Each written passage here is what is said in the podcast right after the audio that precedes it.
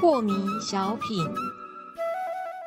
张讲师您好，有一位听众朋友，他想请教讲师，他说啊，我感觉到情绪上来的时候啊，也已经按照您教我们这个宽两秒四步走，摸着内心，任其能量自由以后，为什么我还是感觉很不舒服呢？讲师，对的，这个所谓任其能量自由啊，嗯，任其，对，当这个能量完全解放你的束缚的时候啊。你肯定是不会感觉难过的。那么你说我已经任其能量自由，为什么我还难过啊？那在我的看法就是你对自己的观察太少。呃，你对自己内在到底你加诸能量多少的抵抗，你并不清楚。为什么？因为看到能量不表示你不给他力量啊。啊，是。不表示你对他没有抵抗啊。对对。所谓任其能量自由的意思是说，你对他不加诸任何力量。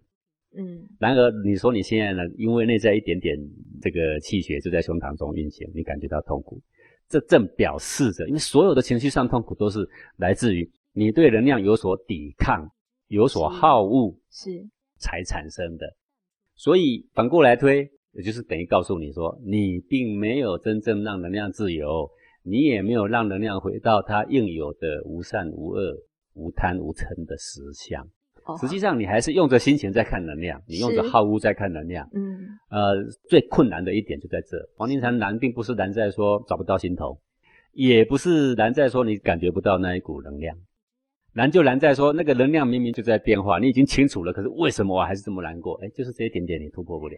这个让我想到讲师您讲的，说我们黄庭禅呢是一门入门简单，但是又很深邃的心法。的确哦，你要找到位置可能没那么难，既简单。